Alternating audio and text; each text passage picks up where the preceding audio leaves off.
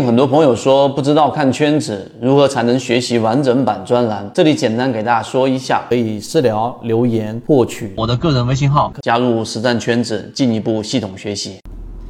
今天我们说一下技术形态当中的 K 线形态以及它所能推导出来的量能结构。首先，每个人看 K 线，有一些人是只看一些这个短期的 K 线，有些人是看年线，有些人是看周线。但是我们在看这个 K 线形态的过程当中，我们要有一些基础的一些认识。第一点，我们要了解 K 线它本身就是能够反映多空争斗的一个表现形态，它一定是有效的。举个例子，为什么说十字星它会进进行反转呢？因为 当十字星一旦出现，就意味着这一只个股在这一天的 K 线上出现了快速的上涨和快速的下跌，最终收盘价收到了开盘价上，这也就意味着它本身。啊，这一个在经过一天的争斗过程当中，最终还是在回到了开盘价的这个位置，这就是一个多空势力争斗相平的一种 K 线形态。那么这种形态呢，就意味着势势能上可能会进行反转，下跌过程当中就可能反弹，上涨过程当中就可能往下走。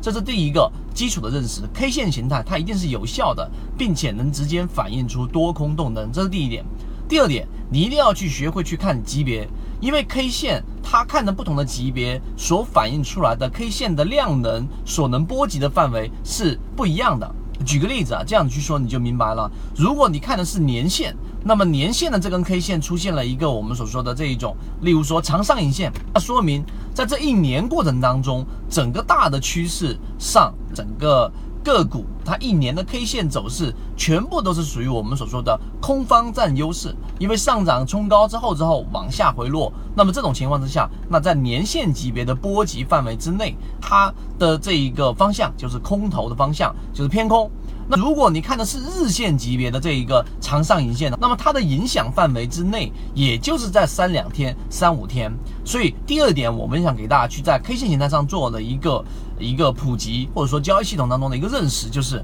如果你看的是日线级别的 K 线，请不要把它作为一个，例如说我一周的操作，或者说我一个月的操作，或者说我一年操作的一个判断依据，这是无效的。因为当 K 线在一两天的争斗当中，它不可能去延展成为说我们所说的一年级别的这一种啊时间周期的波及范围，这是不可能的。相反，如果你看的是一年线级别，你也不要把它作为你短线操作的依据啊。那年线上它偏空，那么在短线上，哎，它一旦冲高了，可能我就会觉得有这个风险，那也是大错特错。因为当你去看年线级别的时候，你的视角是一年的周期，一年的周期它会有很多的月线级。级别、周线级别、日线级别，甚至有小时级别、六十分钟级别、三十分钟级别等等等等。所以这些认识上的范围，这就是缠论里面的一个精华。你必须要在你去看的这个级别当中去产生认识。所以看 K 线级别的话，我们认为做波段，你可能只需要看三到五个交易日的 K 线的形态